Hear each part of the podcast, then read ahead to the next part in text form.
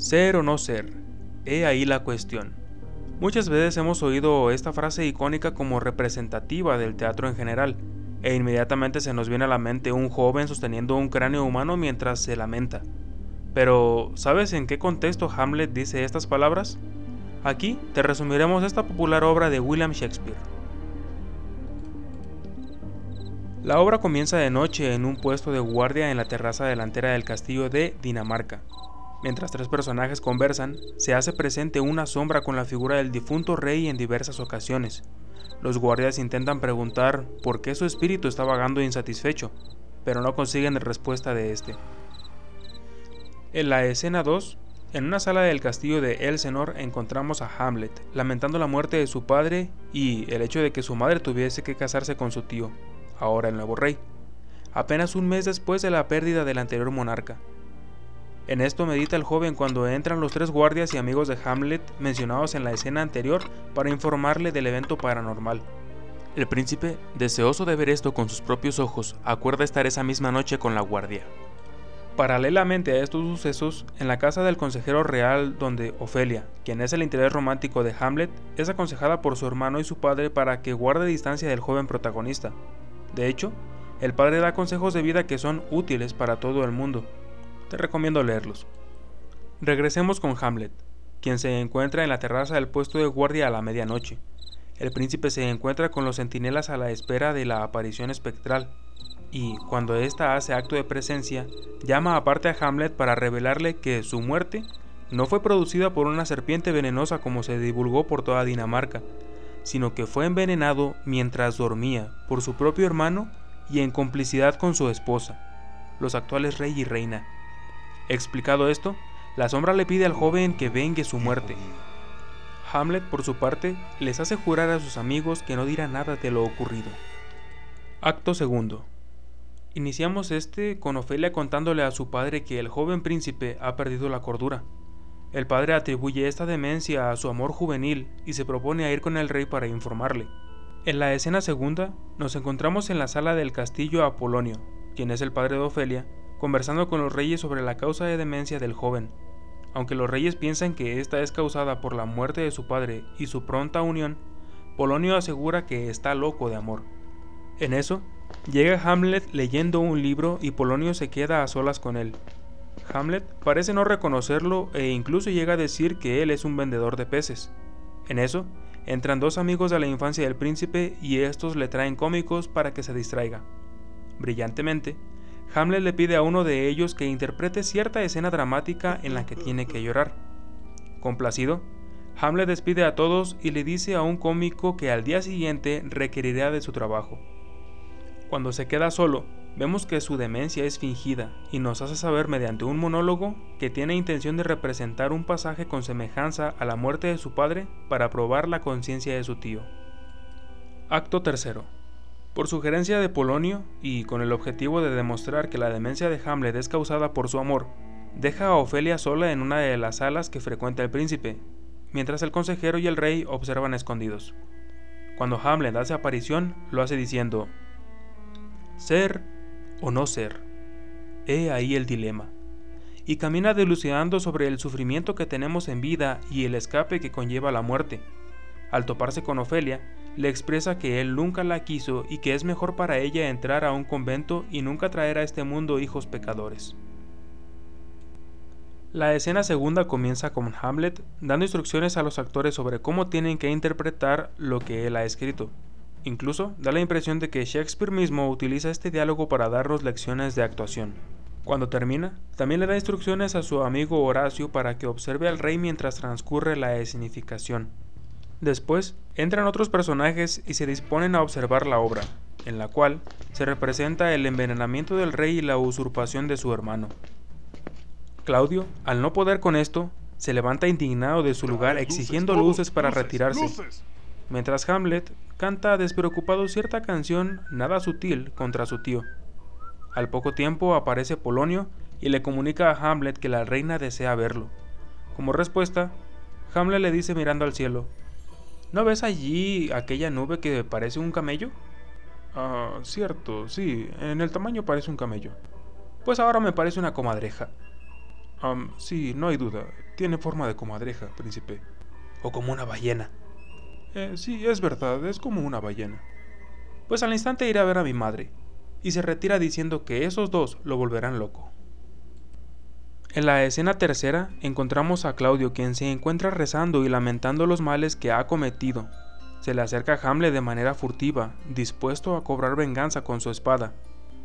Pero él mismo discierne que no puede hacerlo ahora que el asesino se encuentra purificando su alma y obteniendo perdón, de modo que se retira.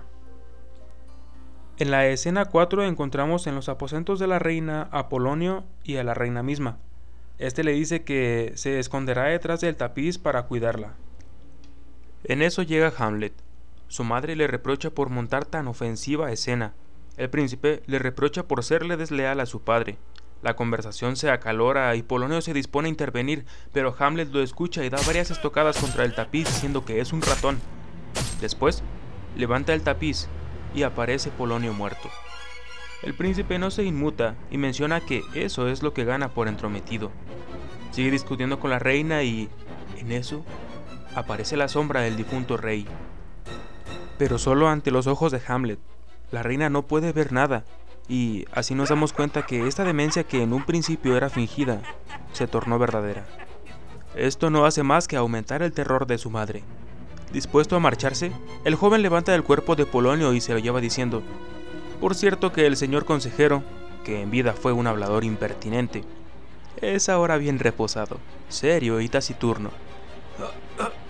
Vamos, amigo, que es menester sacaros de aquí y acabar con ello. Acto cuarto. Este comienza con la reina informando a su esposo del asesinato del consejero.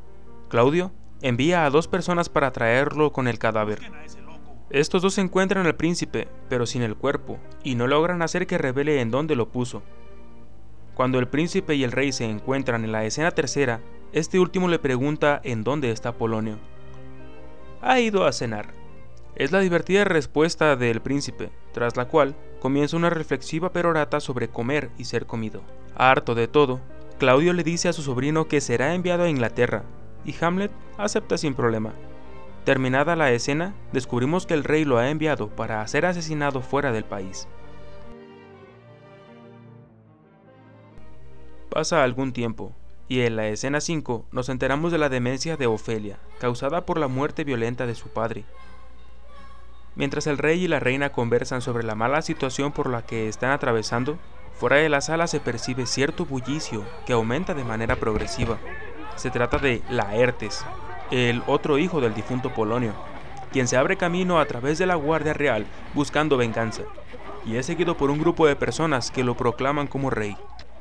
Claudio logra calmar al joven con mucha dificultad y lo lleva aparte para explicarle que la venganza contra Hamlet no puede parecer asesinato, de modo que se confabulan para proponer un encuentro amistoso de esgrima entre Laertes y Hamlet, pero con los floretes en condiciones desiguales, y por si esto falla, también envenenarían la copa del príncipe. De esto hablan cuando llega la reina informando un suceso trágico. Ofelia ha muerto ahogada, su demencia la ha llevado a esto. Laertes comienza a llorar y sale de la escena sin consuelo. Acto quinto. Este comienza en un cementerio donde Hamlet y Horacio escondidos observan a los sepultureros. El príncipe reflexiona sobre la muerte y cómo es que este destino nos espera a todos. En eso, aparece un cortejo de sacerdotes con el cadáver de Ofelia, seguidos por los reyes y al final Laertes. Hacen una breve ceremonia y cuando están por enterrar el cadáver, salta Laertes pidiendo ser enterrado con ella. Después, sale Hamlet de su escondite y también entra a la fosa. Ambos riñen hasta que los presentes los separan. En la escena segunda encontramos al príncipe conversando con Horacio en una de las salas del castillo. En eso entra un joven a informar que el rey ha apostado a favor de Hamlet en un desafío de esgrima contra Laertes, y el príncipe acepta. El joven príncipe ve esto como un interesante desafío deportivo, pero no es lo mismo para el huérfano, quien se encuentra furioso y dispuesto a hacer añicos a su oponente. Sin perder el tiempo, los implicados se dirigen a otra sala para comenzar con el duelo comienza el asalto y Hamlet acierta una estocada. ¡Punto para Hamlet! Una segunda. ¡Es imbatible! se disputan el tercer punto y nadie puede conseguirlo, ambos dan el máximo esfuerzo. Mientras ellos continúan, la reina bebe de la copa de Hamlet. La riña continúa un momento más hasta que el tercer punto lo consigue Laertes, clavando su afilado y envenenado florete en el príncipe. Hamlet, más molesto que herido, le arrebata el arma y lo atraviesa también a él. En eso se desploma la reina, mientras dice ser envenenada. Laertes también cae de rodillas y le explica a Hamlet que ellos dos igual morirán por causa del veneno irremediablemente, y acusa al rey de estar en complot con él.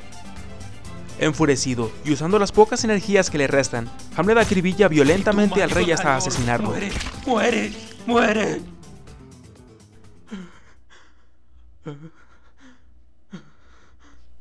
Hamlet cae exhausto y su amigo Horacio lo sostiene en sus últimos momentos de vida. El príncipe le pide a su amigo y confidente que se encargue de explicar los motivos que tuvo él para actuar de tal manera. Le pide que divulgue la noticia de la traición hacia su padre y su honorable venganza. Horacio así lo jura, y Hamlet, complacido, exhala por última vez.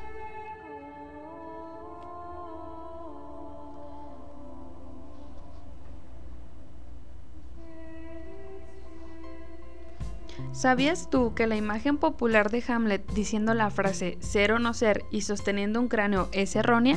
Pues al momento de decir la icónica frase sucede en el acto 3, mientras que la escena donde sostiene el cráneo ocurre en el acto 5 cuando está en el cementerio.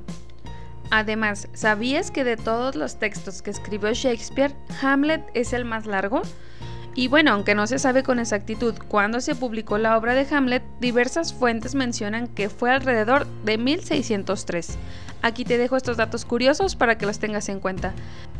No olvides seguirnos en nuestras redes sociales como Facebook e Instagram. Además, puedes suscribirte a nuestro canal de YouTube donde encontrarás estas mismas obras ilustradas con figuras de Lego. Recuerda dejar en la caja de comentarios qué obra quieres escuchar la próxima vez. Recuerda que este es tu canal Bardo Carmesí.